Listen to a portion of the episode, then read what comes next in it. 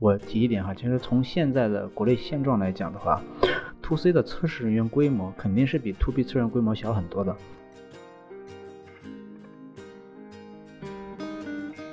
啊，to C 的用户它的这种平台的多样性，它的系统的多样性，这个是跟 to B 产品的不一样的。所以我们一般做 to C 产品的时候，需要测这种兼容性，平台的兼容性的要求非常高。我其实觉得这并不是一个 C 端独有需要考虑的问题。好，欢迎收听《折让三人行》的第三季的新一期。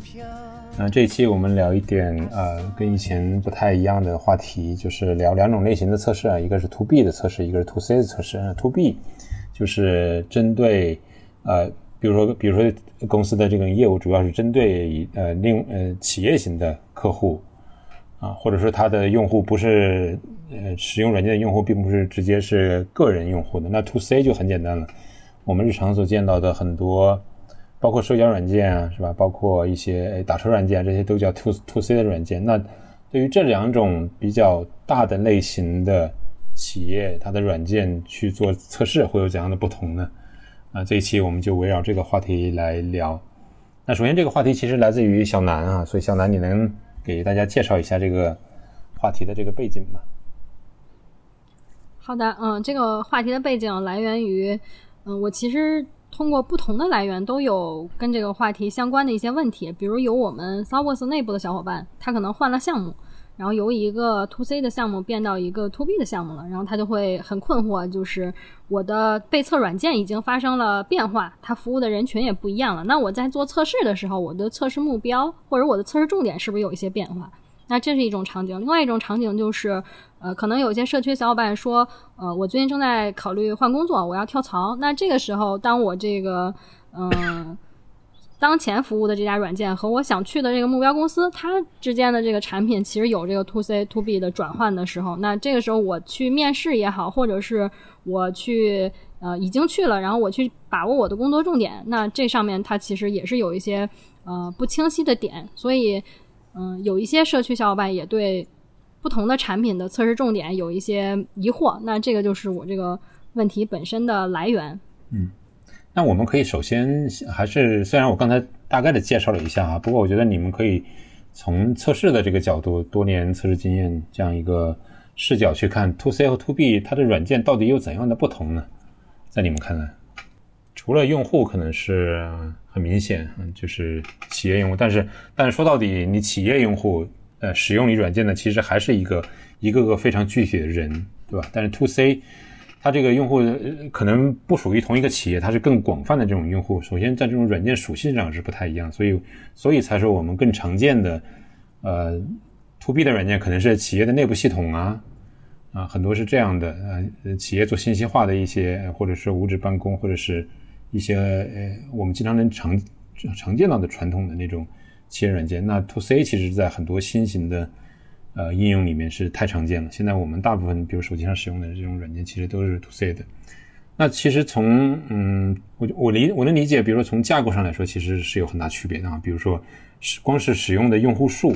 同时在线的用户，对所有的这些访问量，是不是会出现高呃某在某一时期会出现高并发的这种访问量？可能会有天然的这种区别，那其他的区别你们觉得会是什么？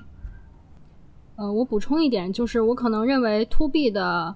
呃，使用 To B 软件的人，他我们倾向于把它归为一个企业的某一个角色，就是他是在这个企业里担任一种角色，他要使用这个 To B 的软件。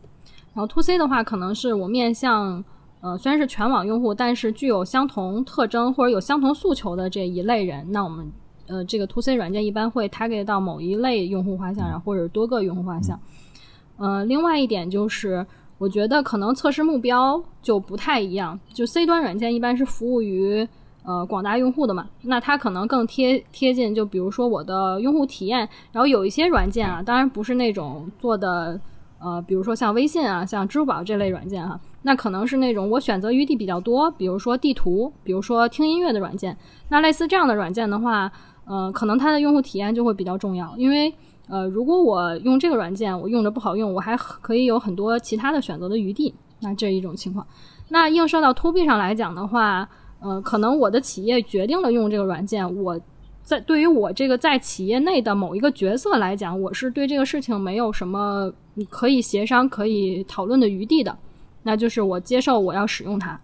那这是一点，另外一点就是，呃，举个例子，比如说都是性能测试，如果我是 C 端的话，我可能考虑的就，呃，它的这个并发量可能就会更多，我会考虑我的日活啊，或或者是某一个特定活动下我的获客数等等这类。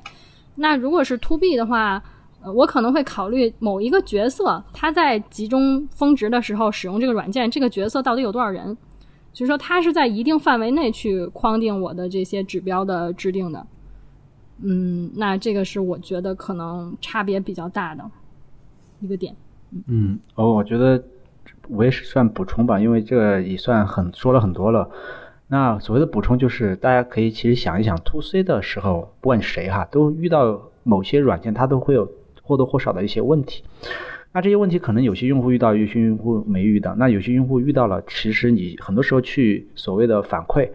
是很难得到快速的这种修复的，可能有些时候你像大的一些公司，你反馈可能根本得不到修复。所以说，他们很多时候他们追求的就是 to C 的软件，更多的追求的是快速的把一个功能做完上线。质量上我不能说没有完全的保证，那肯定它的质量诉求上，因为它为了抢占市场和竞争的对对抗，它很多东西只要做出来差不能用就上去，然后真的出现问题。大不了给你一些补助，像特别是一些 to C 的游戏或者社交软件，那可能给你一些补助，发你点币或虚拟货币啊，这样就是你给我提个问题，然后我发你虚拟货币，你就可以直接用。所以说，很多时候它的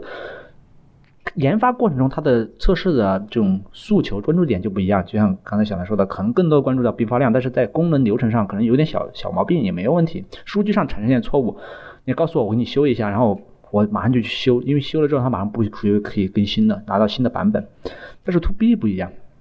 ，to B 很多时候出现一个问题，因为 to B 软件更多的是以买方啊买卖的方式来的，就是我花钱去买一个 to B 软件，一旦就出了问题，不管是数据上的还是说一些 bug，导导致了我的一些损失，或者说导致了我一些流程的失误，或者产生错一些错误数据，那我肯定是可以是基于这种购买合同去控告你，或者拿到一些特定的赔偿，甚至让你这个公司赔很多都可能。所以说这种时候，呃，在数据。流程的准确性上，它的要求就特别高，可能它会对并发要求不是特别高，但是它一定要在流程、数据安全性上要求特别高，高到就是说尽可能的让我减少损失。那就因为这个损失真的就是钱的损失，所以说他们的这个质量的关注点以质量的在不同的关注点上要求是有很大的区别，而且是有很大的不同。嗯，感觉两位都把所有的都说完了，然后我我想说的是。嗯，其实我在呃在加入 Thoughtworks 之前是特别早的时候是做的是 To C 的产品，To C 的产品那个时候其实不像现在的竞争那么激烈。那个时候的 To C 产品，它虽然它也是就是呃它的用户是各种各样的群体，然后它其实为了满足啊所有的这些用户群里的一个一个这个质量的要求，它其实对这个质量要求也还算比较严格的。呃，比如说。嗯，可能要支持不同呃系统、不同平台的这种不同版本的升级。那哪那那个时候的话，因为都是呃一般都是客户端的那种形式哈，就是啊桌面桌面的那种应用程序。然后比如说他要他要有一个新的版本出来，可能要支持啊 Windows 多个版本的 Windows 下的一个升级，甚至呢，嗯还有不同的这个这个操作系统啊对应的不同的这个。呃，应用本本身的版本的一个升级，它其实对这块要求还是蛮高的，要测的非常的详细。但是呢，现在的确不一样了，现在的 To C 产品，现在的一些 App 什么的要发布也非常的简单。然后，但是呃，我觉得还是有一个区别，就是呃，to C 的用户他的这种平台的多样性，它的系统的多样性，这个是跟 to B 产品的不一样的。所以我们一般做 to C 产品的时候，需要测这种兼容性，平台的兼容性的要求非常高。比如说手机，各种类型的手机，然后这个这个是也不一样的。各种的分辨率等等，那 to B 的呢？to B 一般就是说给一个企业用嘛，这个产品给企业用，它主要要保障它的这个核心的功能、核心的系统功能，就是能够完成它这个产品用于企业的某一个业务流程，完成某一个业务的这样的一项功能，它的核心功能是一定要保障的。这个如果说一旦有什么问题的话，就像刘老师刚才说的，可能就会。啊，可能有这个诉讼啊，或者什么的，就是需要一些赔偿啊等等，可能会造成很严重的损失。但是呢，从另一个角度来讲，因为 To B 的用户其实是可以规定。比如说我这个就只能支持 IE，之前就就是有好多，呃，做了很多年这种 To B 产品，就发现有的企业它就一直只支持 IE，就是 它就规定它的这个企业的员工只能用 IE，那它就是规定的我就是这一个平台，那其实你的兼容性就没有那么复杂，相对来说这块的测试你就关注这一个平台就好了。而作为这个产品，它的这个真正的这个用户，也就是我用这个系统的人，他其实没有太多的这个决策权。就是说，企业来购买了这个产品，那我就只能用它。所以这块儿是我我认为从我们测试关注的角度来讲，它一个比较大的区别就是 To B 的产品这种兼容性，呃。会少一些，没有那么复杂，但是呢，它的核心功能的这种重要程度，的确比 to to C 的产品的这种功能的重要程度要要更强一点，更重要一些。嗯，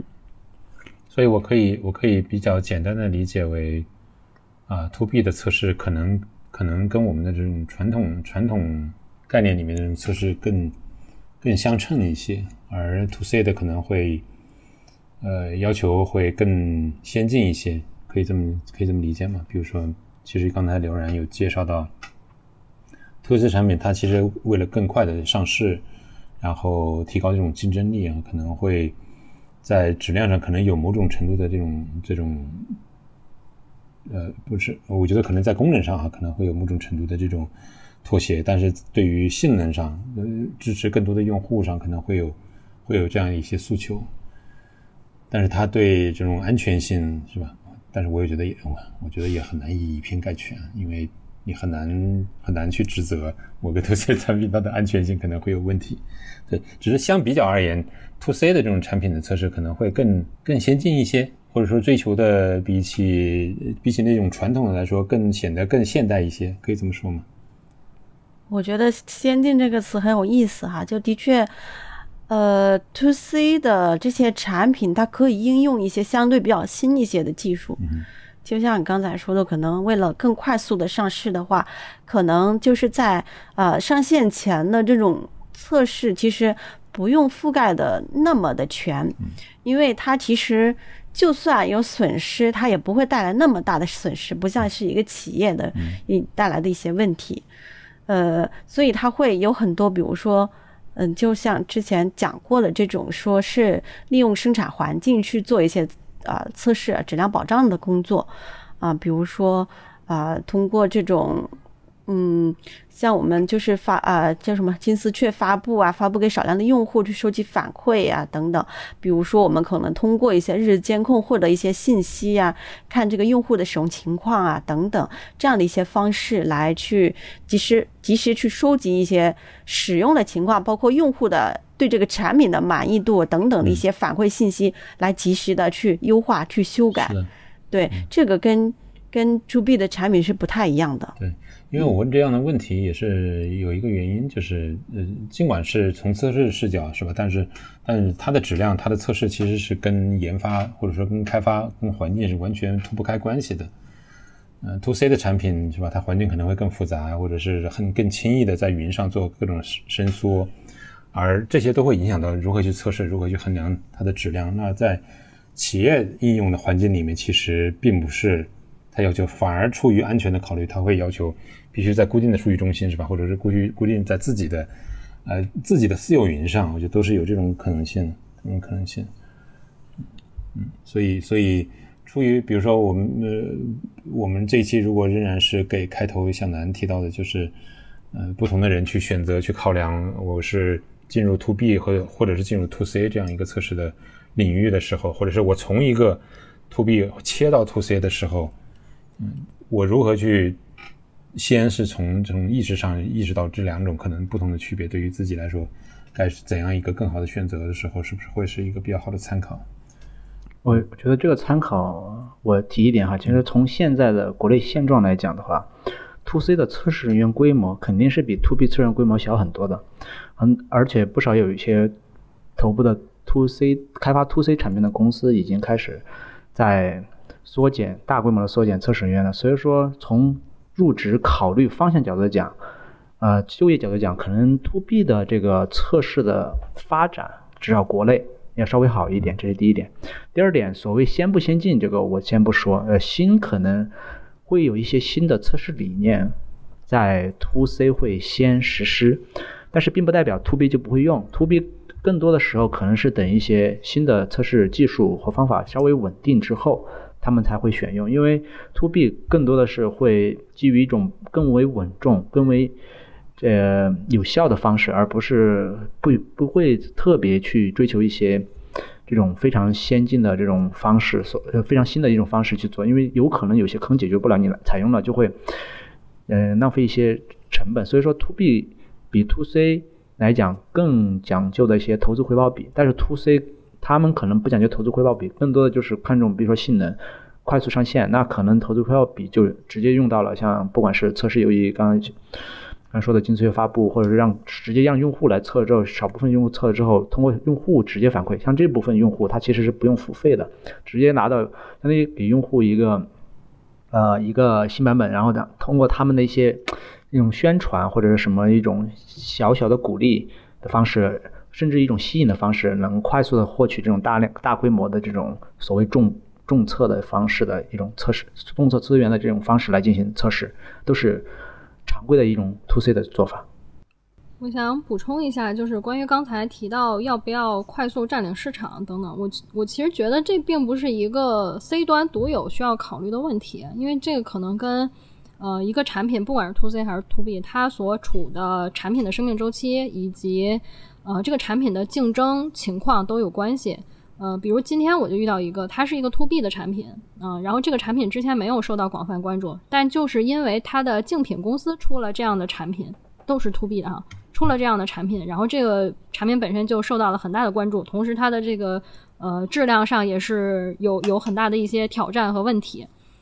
那所以说，可能并不仅仅是 to C 才需要去。抢占市场，to B 就不需要去抢占市场，可能还是要看它的产品形态和竞争关系。嗯，这是补充的一点。这点我觉得，我觉得，我觉得有一点我不是很赞同的是，to B 肯定是要抢占市场，但是和 to C 比，其实我们从现在这个现状来讲，我们肯定是基于统计学。现在统计学上，to C 的软件，大家可以看到，基本上一个产品就会有很多很多去做，然后一旦做死了很多，然后一个独大之后，他们核心就是快速的去去试，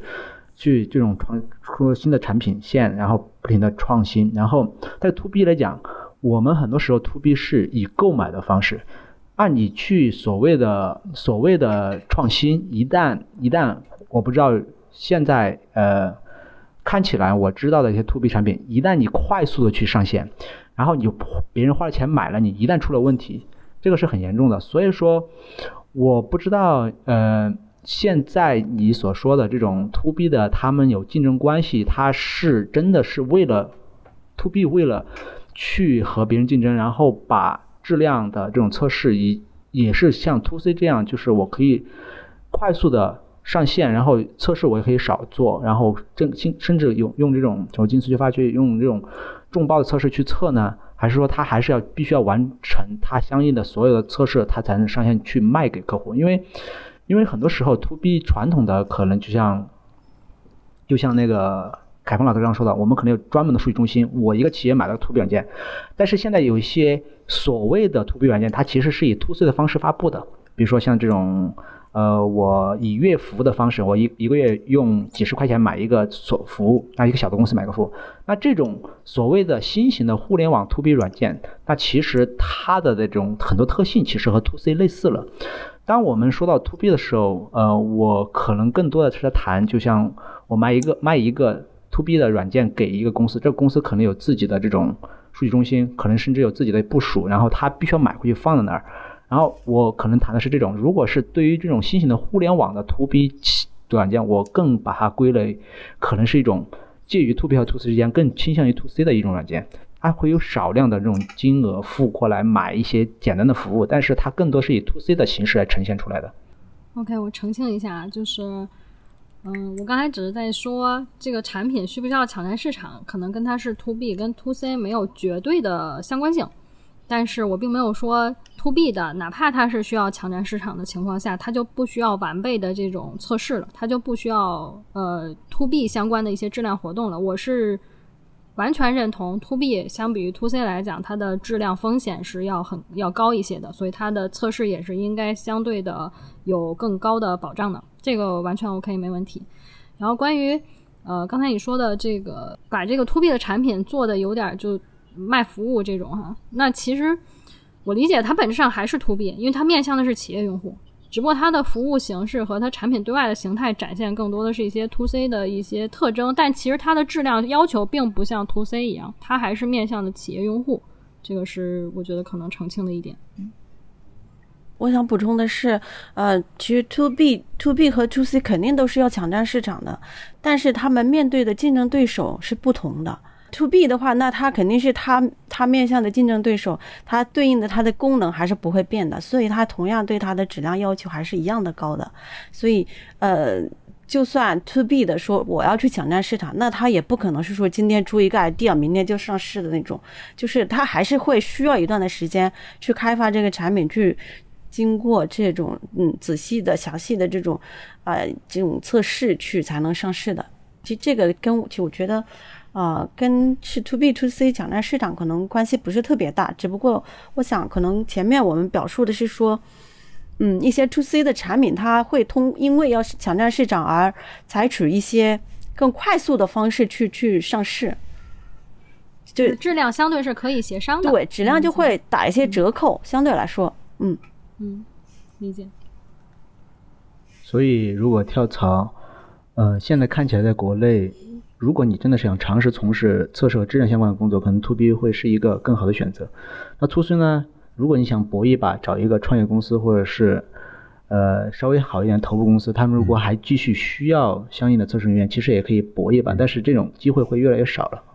嗯，补充一点就是，如果你想呃学习，比如说呃 C 端互联网相关的一些知识的话，我觉得去 C 端产品也不是一件坏事，因为相比 To B。的运营来讲，C 端的运营会更多一些。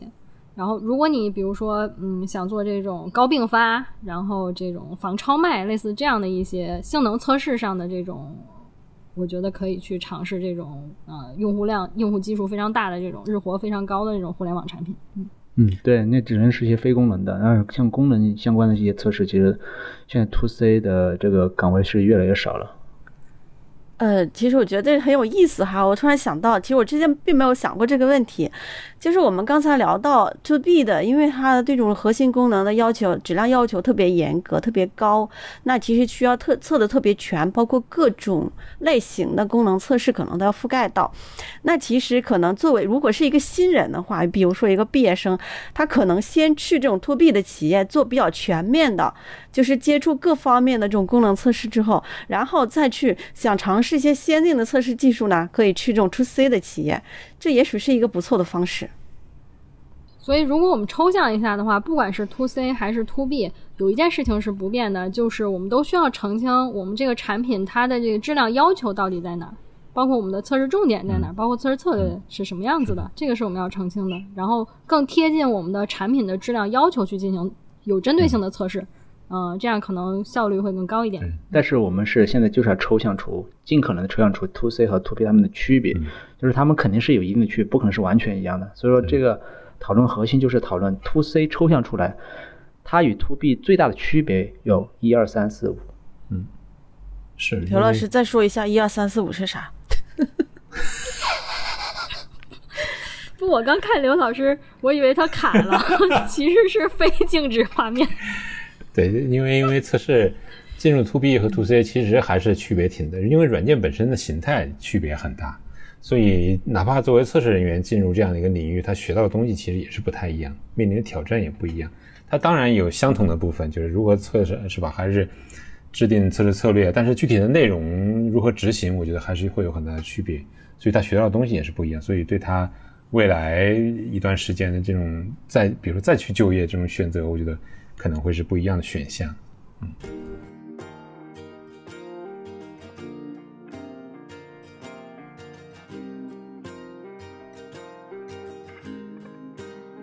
谢谢收听质量三人行这是一款来自斯特沃克的播客节目。我们关注软件行业测试领域的现状和未来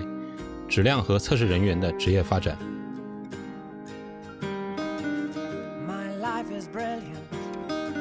你可以在网易云音乐、喜马拉雅、蜻蜓 FM 以及泛用型播客客户端搜索“质量三人行”，订阅收听到我们的节目。